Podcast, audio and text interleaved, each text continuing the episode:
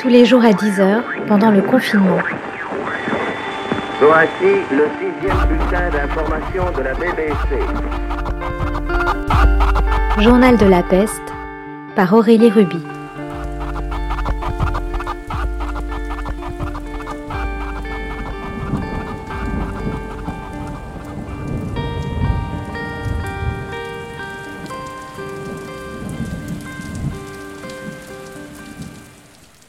C'est déjà le troisième jour de confinement. Enfin, ce n'est que le troisième jour. Finalement, ce mot est assez doux. L'enfermement, la réclusion aurait été plus violent. Hier matin, il y a un monsieur qui passe et qui me fait un signe de la main quand je sors sur mon balcon. Il me dit Ça y est, on est en prison, hein Il fallait peut-être la peste pour que les gens se parlent. Pour l'instant, j'essaye de comprendre les règles du jeu. Elles ne sont pas si surréalistes que ça. Elles sont même attendues. Elles sont déjà écrites. L'histoire de l'humanité est cyclique, déjà vue. Déjà vue et pourtant sensiblement différente. Les livres nous apprennent toujours à avoir une longueur d'avance. Du moins le pourrait-il. Je suis recluse, oui, mais avec des livres. Donc je continuerai à voyager. J'irai à mon rythme. Je trouverai mon rythme. Tout va très vite pour l'instant et pourtant tout est arrêté. Le temps. Le temps agit déjà différemment en moi. Le temps fait battre mon sang différemment. Je suis chez moi, finalement, oui. Je suis chez moi, dans ce chez moi que j'ai gagné, pour lequel j'ai œuvré, travaillé. Je suis chez moi, donc, mais cette fois, je ne suis que chez moi.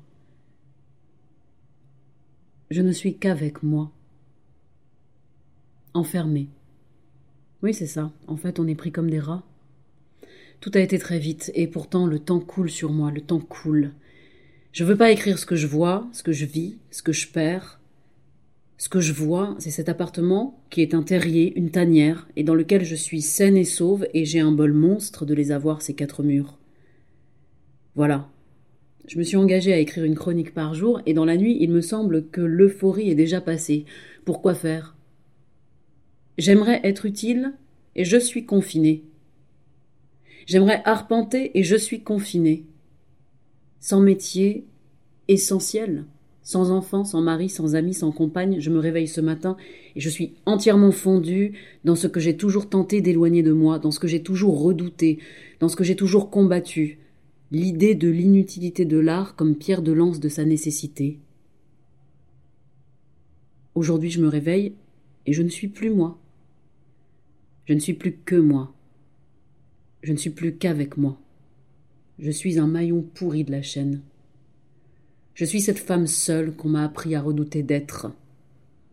Seule entre mes quatre murs, je n'ai pas de métier à défendre dehors, pas de chien à promener, pas de mari à bichonner, pas de mioche à nourrir, plus aucun amant à accueillir. La liberté que j'ai travaillé d'arrache-pied à acquérir est devenue en un instant la garantie de ma disparition. L'interdépendance au collectif vient de me revenir comme un coup dans la gueule, et pourtant je suis sommé à une solitude totale. Je viens de passer trois, trois jours au téléphone, à prendre des nouvelles et des décisions, à dire je t'aime et tout ira bien, dans une inquiétude envahissante et une excitation presque indécente. Mais c'est pas ça que j'envisageais d'écrire aujourd'hui. Pas ça. En fait, j'ai fait un plan des histoires qu'il me faut raconter, que je veux vous raconter, à vous. Vous. Vous êtes où? Seul aussi? Ou bien seul quand même? Vous aussi, vous ne savez plus où situer le temps dans votre souffle? Vous aussi, vous fumez clope sur clope tout ça vous terrifie et vous excite à la fois? Êtes-vous indifférent?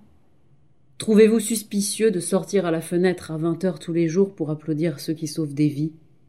Ceux qui réclament des moyens depuis des mois, ceux qui voient leurs emplois et leurs services publics se ternir? Un virus et tout est suspendu, les réformes et les mépris, c'est un peu cynique, et pourtant, sentez-vous pourtant une joie réelle à le faire? Applaudir au balcon pour la première fois. Ressentez-vous cette complicité triste et pourtant surprenante avec tous ceux que vous croisez ou apercevez? Vous sentez-vous enfin concerné? Toutes et tous concernés par une situation, et cela vous surprend? Lâchez-vous prise. On dit jamais non à une improvisation, dit-on au théâtre, enfin surtout quand on n'a pas le choix. Alors avez-vous la sensation soudaine d'improviser un nouveau rôle sur une nouvelle scène? Qui fait le spectacle? Qui est le spectacle? Qui tient les rênes du scénario? Personne et tout le monde à la fois? L'économie certainement est le personnage principal, mais est-il encore temps de se révolter à l'intérieur? Ou bien simplement de tenir? De s'en sortir déjà? Comment ne pas louper l'instant opportun et se retrouver du mauvais côté d'un instant à l'autre? D'un instant à l'autre au mauvais endroit, au mauvais moment, ou l'inverse? Alors se reposer peut-être? Continuer à être qui j'ai toujours été? Dans la paix, dans la guerre ou dans l'épidémie? Écrire à ce que j'aime et me mettre à parler aux plantes. Depuis mon balcon, j'entends même les oiseaux.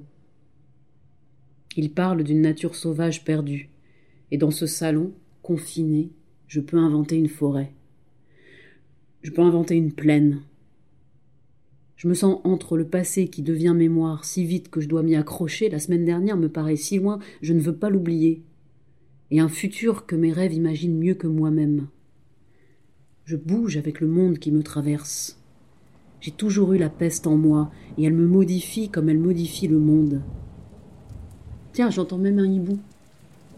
En pleine vigne comme ça, c'est possible Je l'avais jamais entendu ou je viens de le découvrir Car mes sens se resserrent. Il va falloir développer le souvenir et le sens du détail alors. Non, non, il n'y aura pas de retour. Et pourquoi en voudrions-nous un?